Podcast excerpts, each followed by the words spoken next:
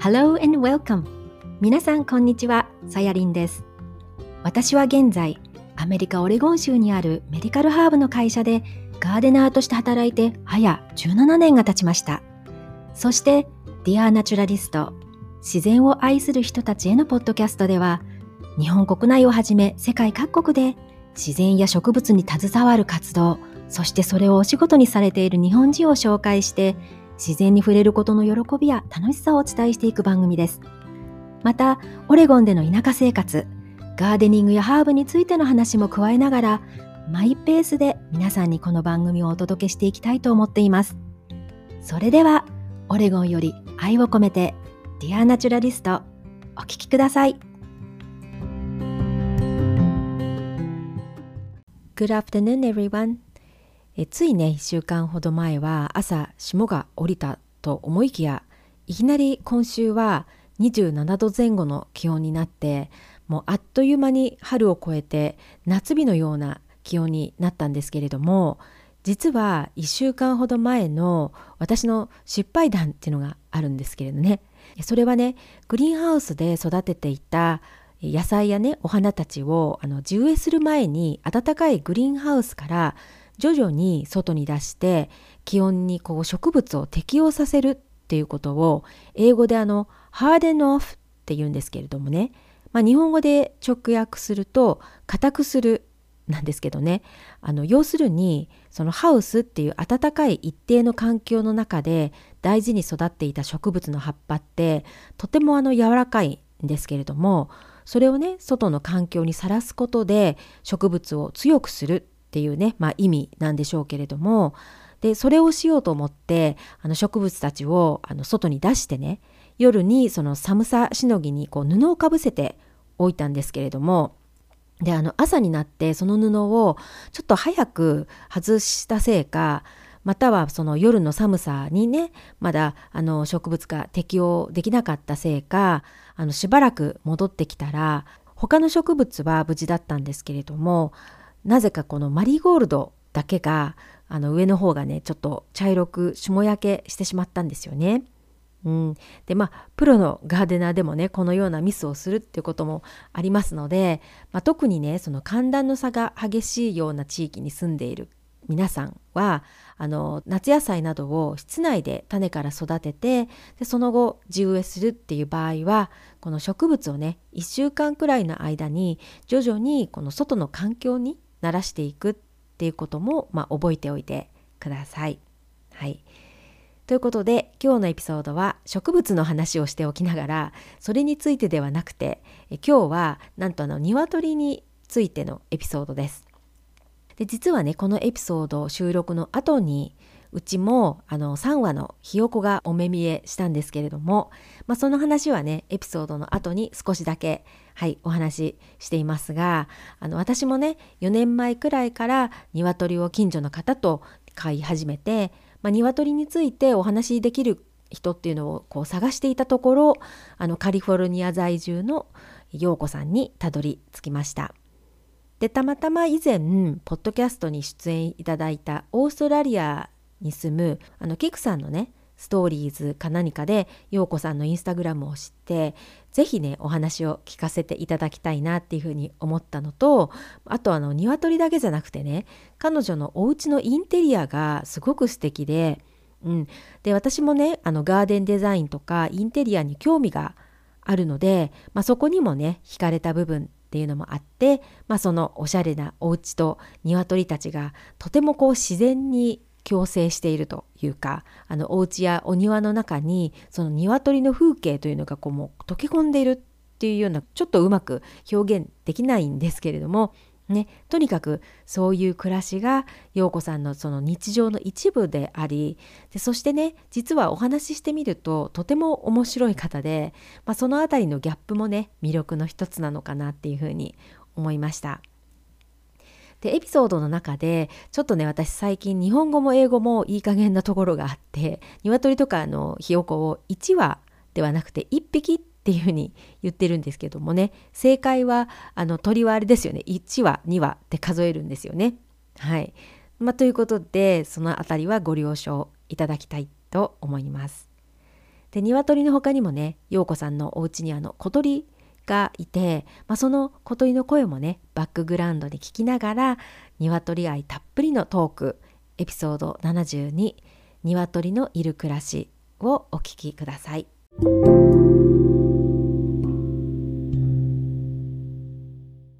はい、今日はよろしくお願いします。はい、よろしくお願いします。はい。ではですね、あの、陽子さんの簡単な自己紹介をリスナーの皆さんに、はい、していただけますか？自己紹介。えっ、ー、と、アメリカの北カリフォルニアに住んでいます。陽子です。はい、そう、あの、あのカリフォルニアも広いですよね。そうですね。真ん中、上、下みたいな。うん。うちは上の方ですね。はい。ね、北カリフォルニアでもあの海岸じゃなくて内陸の方のサクラメント。そうですね、中の方に入りますね。ねそう、さっき聞いたらあの私が住んでるところから車でって言ってもあの高速使って5時間ぐらいで、やっぱり5時間だからサクラメントだともっと暖かいと思いますよ。その霜が降りる。ね、あのまあ0度を下回ることはないですし、しですね。で、そうですね。うん、0度を下回ることもないし、でただ、夏は驚異的に暑くて、えっ、ー、と、44とか45、だから100、110何度みたいな、うんうん、日本でいうところの44、45度とか46度とかまで上がっちゃうような。で、湿気はないですか？ないですね。うん、そうですよね。そうそう。お花とか簡単にドライフラワーにできてしまうっていう。そうそう、あの洗濯物を外に干すと、もうなんか何時間かであのパリパリになりますよね。なんかねそうですよ。だから人も干からびますよね。うん。いい感じに干からびてます。そうですよね。じゃあそういうところにお住まいということでね、5時間の差っていうのはあるけど、やっぱりちょっと気候とかねいろいろ違ったりしますけどもあのそういった中でちょっと私が今日お聞きしたいことっていうのは、うん、メインにはあの鶏を飼われている、はい、ここら辺のお話は聞きたいんですけれども、はい、プラスその住んでるお家がなんかねすごくねあのおしゃれというかなんですよ。あのちょっと前にリノベーションされましたよね。しました。1年前にしましたね。ですよね。なんかあれですか、あの日本でそういったインテリアコーディネーターの資格とか、そういうお仕事に使われてたりしたんですか？そう結婚前は、まあ、あの買い付けをする仕事をしてました。インテリアとか雑貨とか。うん、で、まあ、もともとそういうのは好きだったっていうのもありますけど、まあ、その、ね、買い付けるものと自分が好きなもの形がうんで、でも、インテリアは基本的に好きですね。ねえ、なんかあれですもんね。今、お家の、この、えっと、ズームでお話ししてるんですけど、後ろの壁って本物、お自分のお家ですよね。なんかあの、本当はあの壁紙のようですよね。だから、皆さんよくあの壁紙使いますけど、そんな感じ。で、雰囲気は多分、あの、聞いてる方はイメージ湧かないと思うんで、あのどっちかというとなんていうの？アンティーク調で。そうですね。まあ、うん、アンティークアンティークしない程度のヴィンテージ入りつつ、うん、アンティーク入りつつ、うん、まあ今のものも入りつつ みたいな。割とナチュラルなものを使ってます。ですよね。そう。で、なんかこうヨーロッパ風のアメリカのファームカントリー風なが混じったような感じ。あのよく見ると結構バラバラなんですよ。えこれはちょっとアメリカヴィンテージだしこれはヨーロッパアンティークだしみたいな、結構バラバラなんですけどあんまりそういうのも気にしなくてまあ統一性とか結構皆さんインテリア悩まれる方いらっしゃると思うんですけど、今 SNS とかでいろいろ発信されてるじゃないですかおしゃれな、うんであこんなの好きこんなのかわいいみたいなこう憧れてるようなやつとかを見ながら、うん、それに寄せていくのがまず色使いとか、うん、それからですよね。うん、であとこっち安い基本的に、うん、確かに、ういうものが。そうそう。あのヤードセールとかね。安いですよね。うん。だからオリジナルものはもうそう、本当すべて大体そこから来てるので、まあ日本で買うとやっぱりすっごい高い、びっくりするよ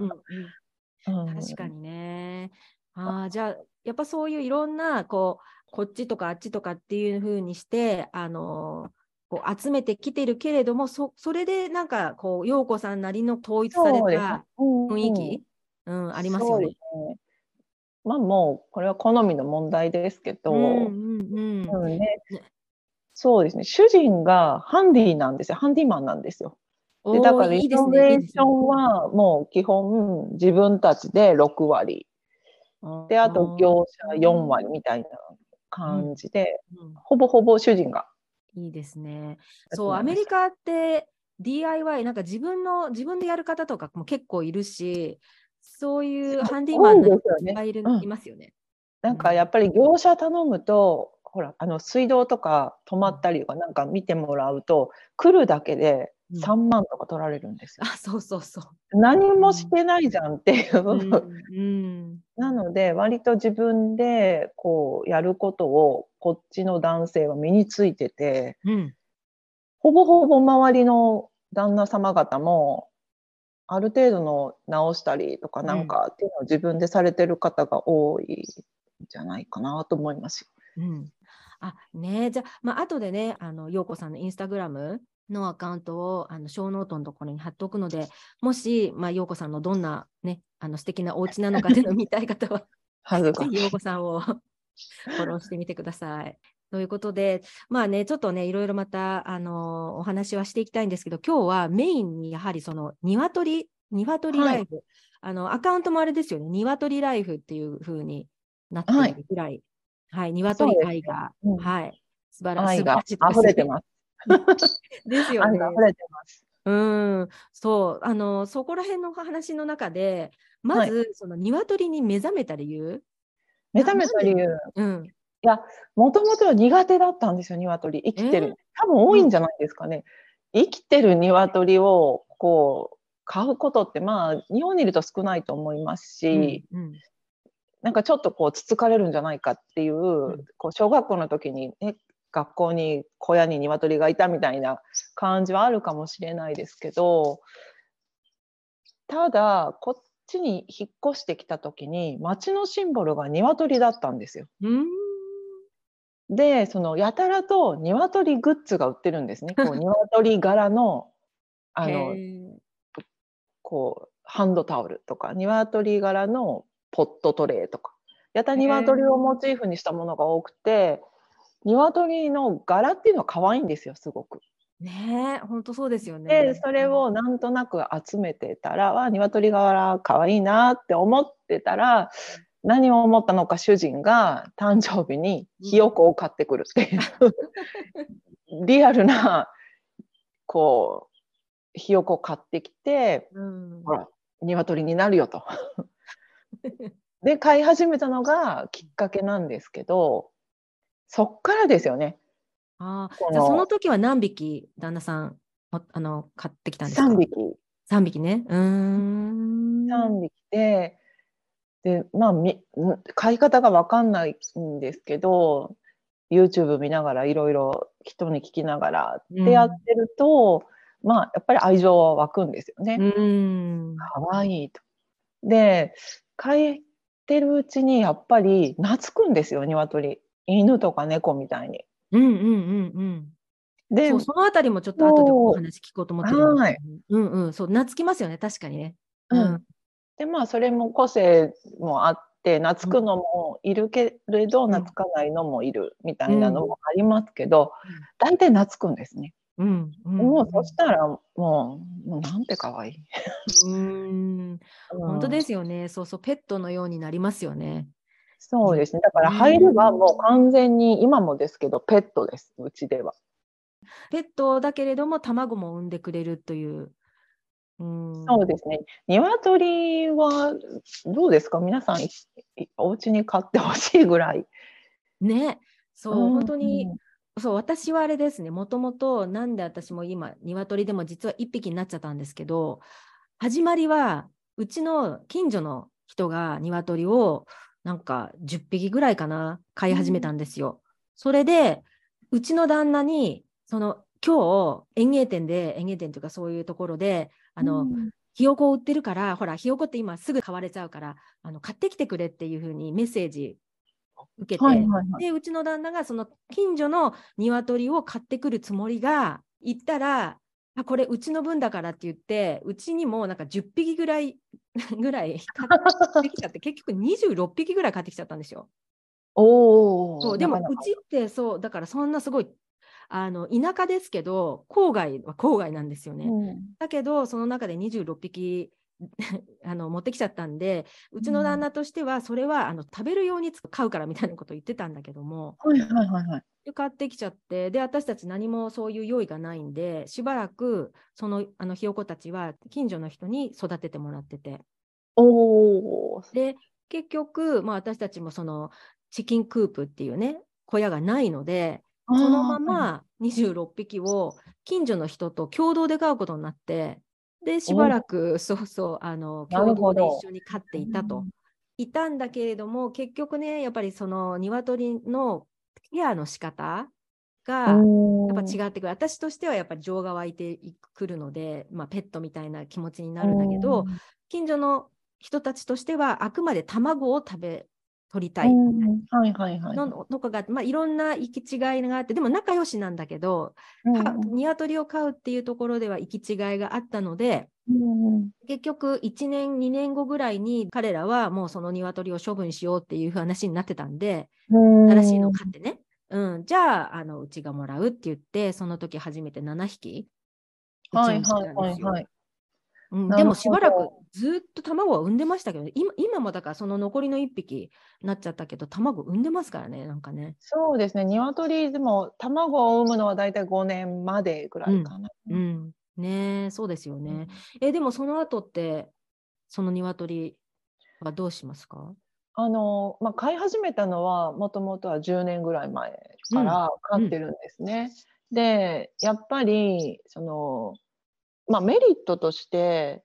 やっぱり庭の掃除、うん雑草を食べるとか、うん一時期ナメクジとかミミズとかあのカタツムリとかがすごい発生した時期があって、もうそれがいなくなりでうち畑もあるんで、うん。で鶏の糞は鶏糞としてコンポストで土を作ってるんで、うん。まあ、そこに行くし、うんこの余すところがないというかうんそうそこう買うにはなんて完璧ななんて完璧なんだみたいな。う。うんうんうん。本当ですよね。でその副産物として卵までいただける。うん。もうお前たち最高と思って飼い始めたのが 10, 10年前から飼ってるんですけどやっぱり自然のものなので自然の動物に襲われることも多々ありましたしあそちらにも出出てきますか？そうですね、うん。先日あの先月かな？目の見えない鶏を飼ってたことがあってあの引き取ったんです。里ご生まれつとして。き？うん。いやもともとは見えてたんだろうけど病気で白内障になって、へー。でやっぱりその群れの中では生きていけないっていうので、うん。じゃあうちが引き取るってうん言って、で飼ってたんですね。4年ぐらい前から。うん。で、まあ、日課として庭に出しててこうみ様子を見るっていう感じをしてたんですけどある日、まあ、帰ってきたら鷹に襲われていたと。ああ、高ね。もう食べられてしまってて、うーん。もうすごくかわいそうなことをしわたなと思っ。たけど、でもそれも自然のサイクルというかうん。鷹は生きていくために食べなきゃいけないし、うん。っていうので、まあ、責めることもできず、うーん。うんでも、まあ、他にアライグマが出たりスカンクが出たり、うんうんこうしながら減ったり増えたり減ったり増えたりをしてまあ飼ってる感じうですんね。全てがなんかやっぱり可愛いだけでは終わらない。うんうんうん確かにそうなんですよ。あの今日ねお話も本当聞きたかったのはあの確かにそのインスタグラムとかでねうん。なんていうのかな可愛い鶏の写真とかっていうのだけを見ると実際にその裏側でどんなことが起きてるかっていうのが全然わかんないじゃないですか。うん。だからね例えばそこであのお家にねあのたまに入れてたりとかする写真があったりとかして、はいはい、でうちもたまに入ってきちゃったりするんですよ。はいはい、でそういう時って鶏ってやっぱりその糞をするってことにコントロールが基本的に効かないんで、はいはい、そういうのってお家に入れた時ってどうするんですかっていう話を前にメッセージしたことがあったんで それそそのちょっとあの暴くじゃないですけどその裏話みたいな。一応ですね基本あの、まあ、うちはこうドアをノックしてくる鶏が何羽かいて、うん、入れてくれと。でまあ入れるんですよね。ただその時にあのまあうんちをどれぐらい前にしたのかどうかっていう確認が取れないんです。うんうん、で鶏まあそうですけど鳥って大体まあ小さいものであれば15分おきぐらいに糞をする。で鶏ぐらいになると30分ぐらいおきに糞をするんである意味賭けなんですよね。うんしたかなっていうしてないかなってでもまあ入れてしてしまうこともあります。もちろんそのインスタグラムに載せてるのはうんちをした鶏みたいなのうんちと一緒に載せてるわけじゃないんですけど、うんうんうん、あのたまにやっちゃうこともあります。でもそ、ね,、の時は、はい、トイレットペーパーシュッみたいな、シャッみたいな。シュッとシャッとね、なかったことにっていう感じで、でも、まあ30分目安にですよね、入れるとすると。そうなんですね。そういう、うん、あの時間の差があるんですね、庭ありますあります。でやっぱりその子供たちはやっぱり一緒に抱っこして寝転んでテレビ見てとか、うん、昼寝してとかするんですけど、そうするとやっぱり鶏がこうもぞもぞってし始めると「はいトイレ」みたいな。ああ じゃあ結構そういうサインはあるわけですね。鶏もぞもぞ。そうそうそう。みたいな。はい、ついてて。出したよ。えー、じゃああれみたいですね、おむつトレイみたいですね。あのあの赤ちゃんでもあのおむつを生まれた時からやらないお母さんいますよね。だからそのサインを感じて、ね、あのそうですそうです。トイレトレイをするとすごく早くおむつ取れるって、それみたいな、う。ん、ただその鶏に学習能力はないんで。そうそう確かに、うん、賭けですけど。そうそこでね、もう一つそのお子さんだったり、陽子さんだったり、結構その鶏をこう抱っこしたりとか、あといろんなインスタグラムでも本当にその鶏を抱っこしたりとか捕まえたりとかっていう風にしてる人いるんですけど、うちの鶏も確かに慣れてるから寄ってはくるんだけど、抱っこしようと思うと、あの後ろから行かないと逃げちゃうんだけど、そういうのってどういう風にならしてんのかなと思って。やっぱりあのひよこの時からがやっぱり大事で、うん、常に抱き癖をつける、やっぱり赤これも日本人間の赤ちゃんじゃないですけど、抱っこ抱っこで、うん、抱き癖をつけてあげる。それでも嫌がる子も確かにいます、ただそれをするメリットとして人を襲わなくなるんですよ。その餌だけじゃなくて餌をあげるだけだとやっぱりその餌がない時に攻撃されたりとか、でちっちゃい子がいるとそのやっぱ目を狙ってつつこうとする鶏もいるんですよ。自然の中にいる鶏は。だけど家で飼って小さい時からこう抱き癖とか人間に触られることを覚えてるので、うん、人を襲わないつかないとかってそういうトレーニングにもなるんで、まずはその抱けないっていうよりもつつかれないっていうステップを踏むと、その抱いてほしい子の言い方がちょっと嫌ですけど うん、そういうのもいるんですね。そう抱っこしてほしい子は自分から来ます。へえ、やきもちも焼きます。へえ、面白い鶏って。そう私、そうひよこの時はほらあの預けちゃったんでね、あの近所の人人にね。そういった意味で外触れるっていうことをあまり慣れてないので。やっぱ飼い方ですよね。その鶏は多くの人がそのた卵を取るためにとか、うんうん、ある程度家畜として飼われてる方がほとんどなので、うん、そのね一日1回抱っこしてとか朝おはようとか、ご飯食べるとかこう、会話をする人っていうのは多分少ないだろうし、うん、犬や猫みたいにこう手厚く愛情をかけるっていう人は多分少ないかなっていうその違いだけで、やっちゃえば同じです。うん、そうなんですね。うん、そうだから逆に愛着をあのわ沸かせない人もいますよね。だからもし例えばそのチキンが食べるっていう、ね、あの目的でね飼われてたら、やっぱり名前とかつけちゃうとね、その出てきたチキンが。うちもよく 聞かれるんですよ。なんか近所の人とかにも、うん、え、食べるために買ってないの？って。買ってないんだ。えー、とか言われますけど、うん、うん、人それぞれ。ねですよね。そうだからもちろんその卵っていうのは副産物みたいな、うん、そういった意味で私もやっぱり鶏を飼う理由はそのお庭のね虫を食べてくれたりとかその鶏糞っていうことで糞を、うん、が肥やしになるっていうそういうところの部分をもすごい大切にしててで一番はやっぱりそういうふうにね鶏をめでるっていう。そう。だからこう私今窓際に座ってるんですけど、うんうん、こうするとやっぱみんなこう歩いてたり日向ぼっこしてたりあじゃあもう放し飼いですか？あの庭の自分の敷地の中で放し飼いですか？そうですそうです。なので、うん、こんな癒しあります？ね、そう、わかりますよ。そうそう、私はわかるから、そうそうそうって思いますよ。ただね、鶏に興味ない人からしたら、そうすごい怪しい。確かに確かに、やっぱり、あのに、鳥が苦手な人いますよね。なんかあの形とか、なん、なんていうのかな、うん、なんかいますよがダメとか、足がダメとか。そうそうそう。ねそうあとはなんかうちの親によく言われてたのはなんかあの病気になるとか言って鶏だだけじゃないけど小鳥とかねやっぱ、うん、あの病気持ってたりするから触っちゃダメとかなんかそういうのを言われて育ってきたかもしれないんで。そうですね。そういうのもありますありますもちろん。ん。ねえ。あねじゃあそういうふうにすれば鶏は抱っこさせてくれる。しかも抱っこしてっていうふうに言って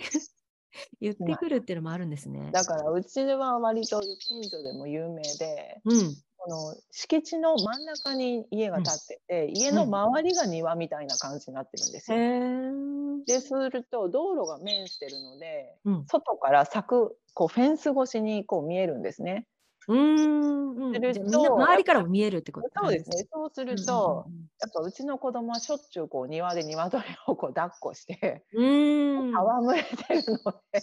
またああそこの家がみたいな。うんうんうん。えー、じゃあ周りのご近所さんでも結構有名な 有名というか。鶏飼ってる陽子さんみたいな感じの。でもあれですよ、ここ10年でかなり鶏を飼われる方が増えて近所でも。えー、まあ確かに、ね、を聞かに,、に来たりとかしますけど、うん、もう今鶏ブームですから。ブームブームブームの先には結構ほら卵がねすごい高騰して値段が高いんで、自分で育てようかなっていう方とかね結構増えたりしてて。多いですね。うん。そう。だからあれですもんね。だから本当それこそもちろんその私も放し飼いですけど放し飼いじゃなくても結構その小屋の中で飼われてたりする方もいるからそこまで田舎とかじゃなくてもあの飼えたりしますよね。そのそのオスを飼うかメスを飼うかとか、うん、どういうあの品種を飼うかによってもちょっと変わってきますけど。なるほど。あの過去にオスとかを飼われたことはあります？ありますあります。今もいます。えそのご近所さんのには、その鳴き声とかは大丈夫なんですか？一応ですね、たまたまいい子に当たったというか。え。ー うん、とってもジェントルマンのこうな泣きますよ。もちろん泣きますけど、むやみやたらには泣かないですし、うん、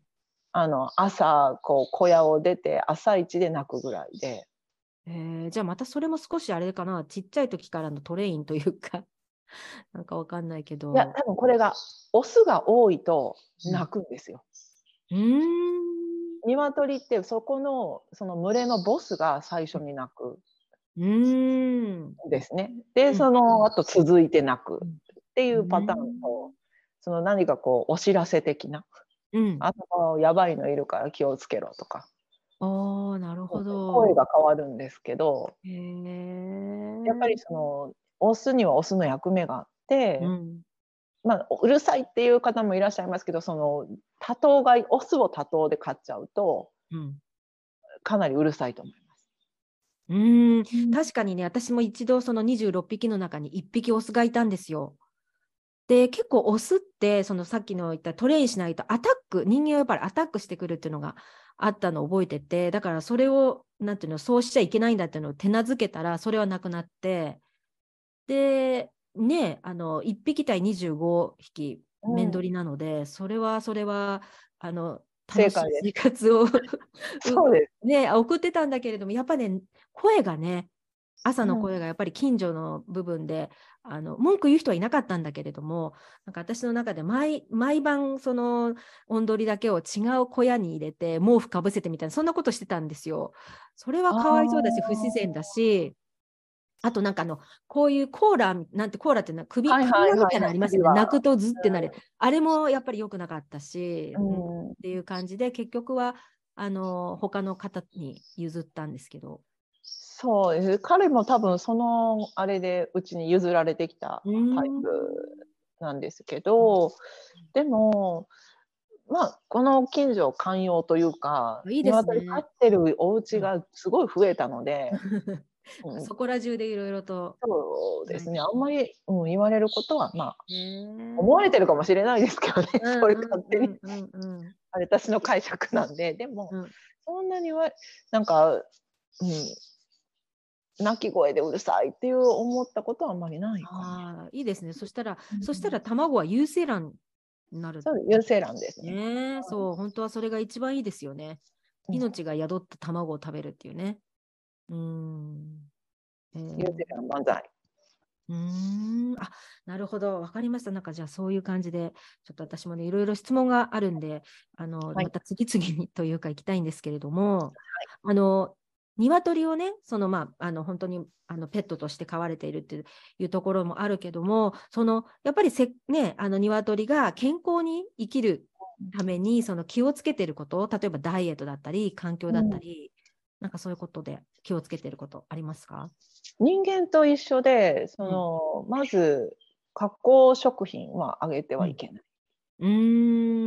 んうんうん。確かに残飯とかねあげることありますけど。そうですね。そのたまにこうかおやつをね持ってるおやつパンをあげるとか、うん、そのご飯をあげるとかっていう人もいると思うんですけど、うん、基本消化機能がちょっとあの、やっぱ悪くなっちゃうので、あげない食べ人が食べてるものは極力あげない。ああじゃあ例えばその残飯をあげる時とかはその野菜とかそういう系のものですあの切れ端とか。ただ、うちの子なぜか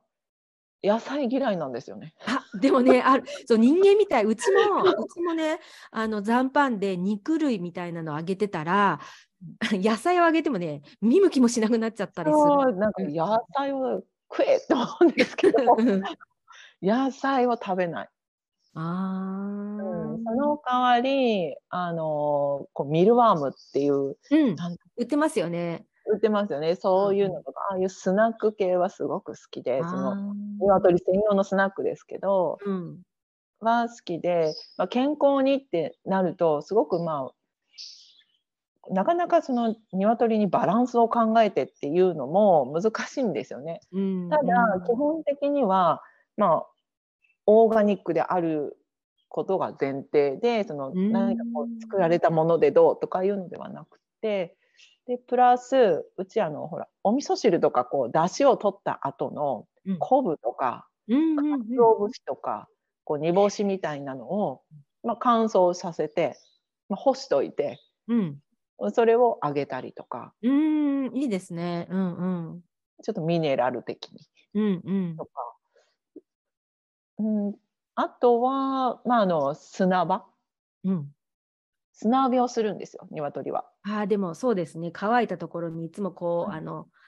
なんか鶏が来た形跡ありますもんね。そうですね。で、砂浴びをして、こう体についてるダニであったり虫っていうのを落とす習性があるので、うん、まあその砂場の中にそういう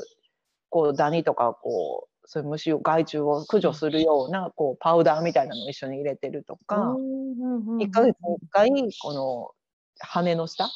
にこうダニ取りのこうスプレーをシュシュッとこうしてあげるとか。あやっぱりついついてたりするんですねきっとね。そうですね。やっぱりこう庭にいるとその、いろんな虫害虫っていうのはいますから、うんうん、そこはやっぱちょっと気をつけてあげないとそこから変な病気になったりとかすると、他に伝染しちゃうんで、うん、できるだけそうですね、まあ、そのぐらいであとは特に何かするっていうのは。うん。まあ確かにねそうやってその極力やっぱオーガニックでっていうふうにしていくと私たちがそのねあのいただいてる卵もねそういうふうな卵になってくると思うんで。うん、そうです。あの、おい美味しくなりますよ。あの煮干しとかあげてると。ああなるほど。そうあとほらあのあれですよ。色色を濃くするためにあのカレンジュラの花びらとかそういうのも入れてた人いますよね。あの色が濃いからといって美味しい、味が濃くなるっていうわけではなくて、色が薄くても全然美味しいし、うん、色はその食べてるもので変わってくるだけなんで、なるほどね。その栄養とかそういうことだね、をよく食べてるんですよ。ああなるほどね。バラの花とか、おちょっと高級な。リラックスしてるんだろうな、きっと。高級なに鶏の卵みたいになりますけど、でも、うん、その子その子によってやっぱり卵の黄身の色はやっぱ違います、ね、うんなるほどね。そうそうそう。言ってました。そういえばそのパン類とかね、そういうのよくあの池の何ギースとかあのアヒルにあげちゃう人いるけど、うん、本当はそれすごく良くなくてやっぱりその例えばギースなんてカナディアンギースってあの、うん、あのマイグレーションあの移動するじゃないですか。はいはい。けどなんかそういうパンばっかり食べてると羽羽の形とかがやっぱり変形してきちゃってなんか飛べなくなったりとかなんかそういうこともあるからそう絶対あげないでくださいっていうのは聞いたことありますけどね。だから鶏も多分一緒ですよね、きっとそのダイエット的にね。ねうん、なるほど、じゃあそういうふうな形で健康にも気をつけている。はい。はい。ということなんですね。で、ちょっとここはもしかしたら切るかもしれないんですけど、あの、陽子さんのそのおすすめの鶏の種類、なんかいろいろいるじゃないですか。はいはい、なんかいろいろ調べると、はい、あの、暑いのが大丈夫な鶏とか寒いのがにわ、いいの鶏とかフレンドリーな鶏とか、うん。うん、基本的鶏の種類ってまあいろいろありますけど、うん、あのアメリカーナっていう種類がああ飼ってました。で、それが多分一番飼いやすくて一番懐きやすくて、一番こういい感じにこう卵をコンスタントに、うん、なんか青色ぽくないですか？そうですね、青色っぽい。で、それが多分あの、まあ、うちが今まで飼ってきた中でで言うと、うん、ベスト。黄金の鶏みたいな感じですよね。であとは、あのバーマとか懐くのであれば、バーマとかありますけど、バーマ？とかありますけどでも個々によって本当全然その育て方によって、うん、あそっかそうですよね、うん、で寒い暑いとかっていうのは基本鶏はあの結構タフ、うんうんうん、なのであんまり気にしなくても私はいいんじゃないかなってあんまり考えたことはないですね、うん、その寒い、ただあのシルキーありますよね。日本でいうなんかウゴッケみたいなこう頭がふわふわしてるやつ、うんうんうんうん、あれだけはちょっとやっぱり弱い。うん。体体力を体力っていうか体調が悪くなりやすい犬種かな、うん、犬種？犬種かな？犬種？うんうんうん、のような気がしますよね。あそうなんですよね。本当だからいろいろあるので、うん、その卵をもっといっぱい産む鶏だったりとかね。うん、だからアメリカのが一番コンスタントに産んでくれるし懐くし。へえ。そうなんですね。そう、うちもだから何買おうかなって今年、だからあの1匹だけになっちゃってね、前はその白い鶏が、うん、あの近所にいて、羽切ったんだけど、やっぱりまた少しすると、うん、あの伸びてくるから、いつも柵越えて、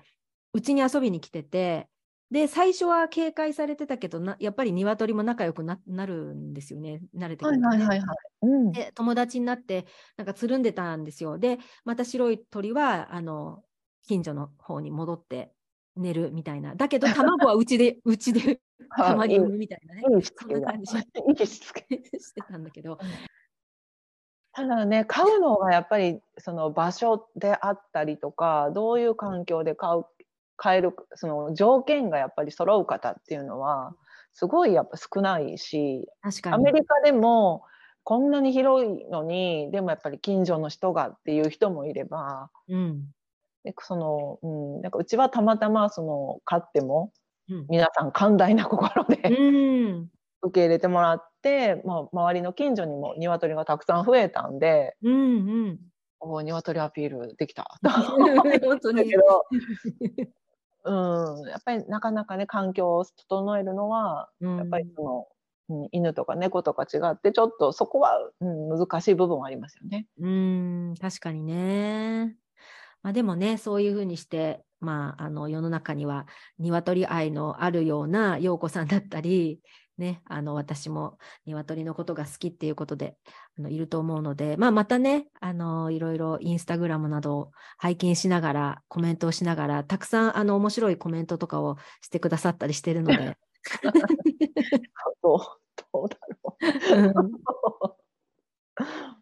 はい。っていう感じでね、ちょっとね、お時間の方もあの過ぎてきてしまうんですけど、私がいつもね、ちょっと最後に質問していることがあって、はい、あのまあ、これはね、あの鶏とちょっと関係なくなってくるんだけれども、うん、あのあれですね、お家に素敵なお庭もすごくあるのを拝見したことあるんですけど、はい、バラとかね。あの、はい、陽子さんのあのそういった意味でのその好きな植物を一つ挙げるとしたら何でしょうかね。うん。思い入れがある植物、またはでも鶏が好きな植物とかでもいいですけど。いや、思い入れがある植物、基本的植物は何でも好きですね。家の中も結構、うん、まあ、緑緑してますし。うん、そうですよね。うん、で、外も、まあ自分の好きな花だったりっていうのを、やっぱりこう、見た目、見た目っていうかこう、見て、ああってこうなれる、うん、ちょっとこうテンション上がるみたいな、こう、うん、家に帰ってくる我が家が近づいてきた時に、外から見たこう、車から見た時にこうカラフルな我が家の庭みたいなのが自分のテンションが上がる。あうちうちいいなみたいな。そうですよね。やっぱ植物ってそういうふうにね、うん、あのテンション上げてくれますよね。うん、それそれぐらいでこれこれがっていうのは特にはないですけど、うん、でも、うん、彩りってやっぱ大事だと思うんですよ。下から入るものであったりとか。でそこに鶏が歩いてる我が家最高みたいな。本当にね。理想自己満が本当に自己満足なんですけど、こう、うん、カラフルなお庭お花いっぱいそこを歩く我が家の鶏みたいな。いいですね。なんかすごい理想だと思いますね。だから特にその日本人の方だったら、ね、あのそういった鶏を飼いたいけどなんかそういうの飼ったことないしお家もちょっと庭も狭いしみたいな都会だしみたいな感じはあるけれどもでもなんかそういうスペースでもねそういうふうに植物を少し植えたり鶏がいたりそういった生活はできるっていうことで。うん、そうですね。色は大事ですよ、色は。うん、そうですよね。私も、まあ、ガーデナーでよくデザインするときとかは、やっぱり色のコンコンビネーションっていうんですかね。うん、うん、結構大事にしてたり、ね、だからお野菜植えたりとか畑を作ったりする時も、うん、こう四隅にお花をこう植えて、うん、ちょっと可愛さアップとかうんうんうん、そうですよね。ただ食べるとかそういう目的だけじゃなくて、こう見た目的にもこう行ったらちょっとなんかこうテンション上がるみたいなね。そうですね。ちょうん、ちょっとおしゃれ畑みたいな。おしゃれ畑、ね、おしゃれ畑にしたりとか。なるほどね。そうじゃあそういうのがこうすべてあれですね。お家全体に現れてますね。そうですね。うん。やっぱ、うん、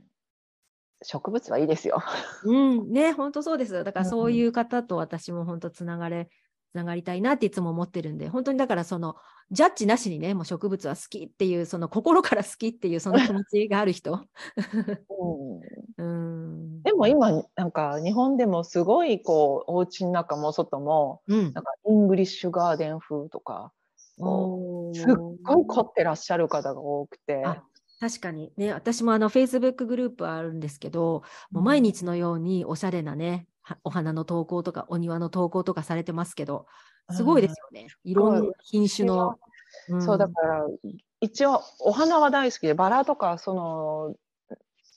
いうものは多いんですけど、うん、っていう理由も球根で植えちゃうと、うん、鶏さん掘り返しちゃうんですよ。あ食べますかね、鶏。掘りたいんですよ。ああ、確かに。いろいろ。ね、うんうんう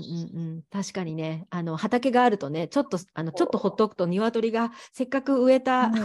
苗が、みたいな、ね、リスとか来ません？リス口めっちゃすごい多いんですよね。うん、来るのが。で、こう球根の代わりにどんぐりを埋めて帰られるああ、あります。ややられました。だから私、あの咲く咲くやっておきましたけどね、今年。うん、花が咲かないっておかしいってなったら、どんぐりに変わってるっていう。そうそうそう、うん、そうやっぱりね野生動物ともねその辺は共生していかないといけないっていうのはありますけどね。うん、わかりましたそうですよね。で、まあ一応この最後の質問としてはね、あの、まあ皆さんあまり思ってないっていう方も多いんですけど、一応そのインタビューにあのした方には、あの、5年後の未来像っていうのを聞いてるんですよね。陽子さんの中では、うん、うんうんなんかこんな風な生活してるとか、そんなのありますかね？5年後、いや、想像は多分このまんまなんだろうなっていうのはありますけど、うんうん、でも、まあ、なんだろう、ナチュラルにナチュラルにっていう言い方ちょっとかかっこつけるような感じもするけど、うん、なんだろう、まあ、自然な感じでこのままいけたらいいかな、畑で野菜を取りみたいな果物を食べ、うん、作れるものは作り。自給自足率がこうちょっとでもまあ上がってたらいいかなっていうのは理想ですけど。うん。ね、でもなんかそういうのが実は一番なんかこう幸せな暮らしだったりするかもしれないですよね。そういうことができるってことが。まあそうですよね。なかなか難しいですけど、うんうん。ね、確かにこうおしゃれだから本当にそういう生活でこうおしゃれな感じはするけど実際本当にそういうにしようとしたらね畑も耕しとかね水あげてとかねそういう苦労はたくさん実はその見えない裏であるのでね。インスタグラムの闇ですよ。インスタグラムの闇でいいとこしかちょっと見せてないなところは ありますけど、でもそれなりにでも皆さん努力されると思いますし。うん、じゃあまたそういった生活を5年後も続けていると。でありたいと。うん、いいですね。はい。ということで、今日はこちらの方で終わりにしますが、じゃあ、最後に、まあ、あの、陽子さんとつながるにはっていうことであれば、そのインスタグラムで。そうですね。インスタグラムしかやってないので、インスタグラム。いや、でもすごいあれですよ。だから、フォロワーさんとの、なんていうの、つながりがすごい、あの、あるなと思ってて、いつも。結構、あの、そんなに頻繁にはアップしないんですけど、うん、バー一番最初に投稿したのはいつなんだろうって見てたら、うん、すっごいえもう私こんな7年とかやってるのみたいな、えー、あそのぐらい前からあったんですねインスタグラムね。ねで、うん、辞める時期途中やってない時期もあったりとかもしたんですけど、うん、その最初からつながってる方がまだいたりとかうん。なんか変なこう友情 会ったこともないのに友情関係ができてたりとか。ねえわかります。な空間ですよね、あれは。うん、そうなんかね、そう投稿はねとてもおしゃれなんですよ。だから本当皆さんが憧れるようなね、あのインテリアだったりとかお家だったりとかそこにまあ鶏っていう投稿があってでなんかこうコメントとかその投稿を見るとその あの関西の 面白い感じが出てるってまさそこもなんかこうギャップがあって面白いのかなと思ってでも大体が本当に写真と関係ないことをバンバン上げてるっていう その写真どこにつながるのっていうようなことが多いですよね。うんねそういうところでまただから皆さんも共感するからあれなんでしょうねきっとそうやってまたつながっていくんでしょうね。そうですね、見ていただけたらいいかな。うん。ね、本当ですね。なので、また私もこれからも、ね、陽子さんのそういったインスタグラムとかの、ね、投稿を見させていただくし、まあ、何かね、また5年後とかで、な何かの機会があったら、お会いしてるかもしれないですよね。うん、あとなんかの鶏サミットみたいのがあったらぜひ呼んでください。なんかないのかな、そういうの。な、おなんなら本当鶏はこれから1時間喋りますよぐらいの。そう、なんかそういうのやってもいいんじゃないですかね。鶏サミットみたいな感じで。飼いたい人とか、あと飼ってる人とか、そういう感じで。多分私で私のは多分マニアックだと思いますよ。あいいですよ。それそれ。すっごいマニアック。うん、ぜひ聞きたいです。本当に本当に。うん、じゃあ私5年後にはそういうことを陽子さんとしてるっていうバケットリストにしときます。わかりました。鶏サミット喜んで。鶏サミット喜んで。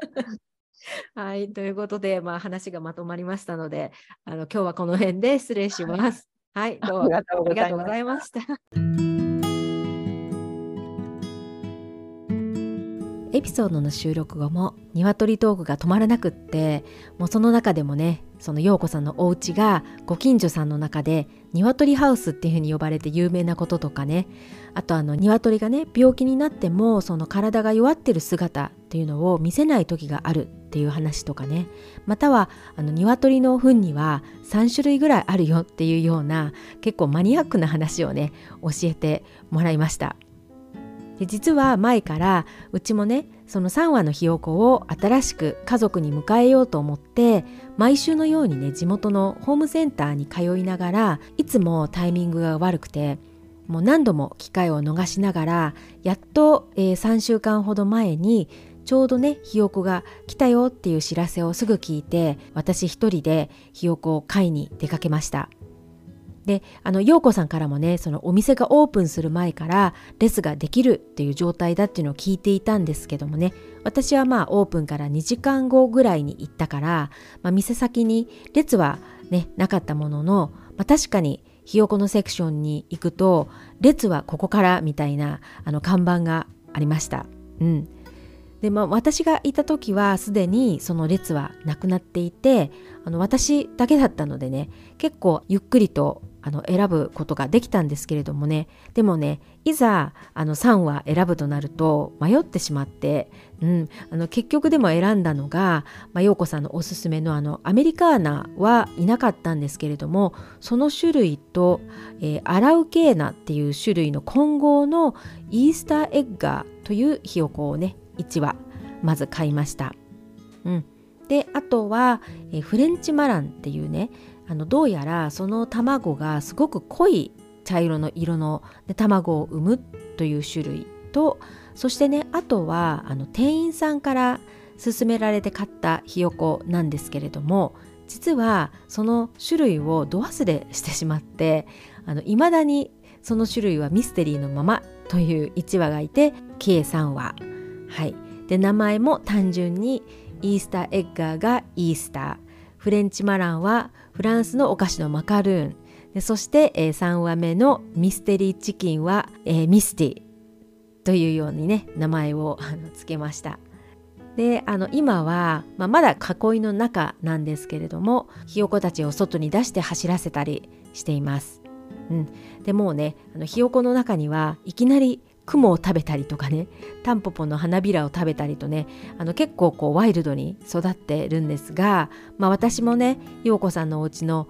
鶏のようにもう抱っこしてってくるように愛情をかけて現在手なずけ中です。はい本当にあの毎日ひよこたちに癒されています。うん、で次のエピソードの時にはねひよこたちもねさらに成長しているでしょうね。はいということで Until the next time さやりんでした。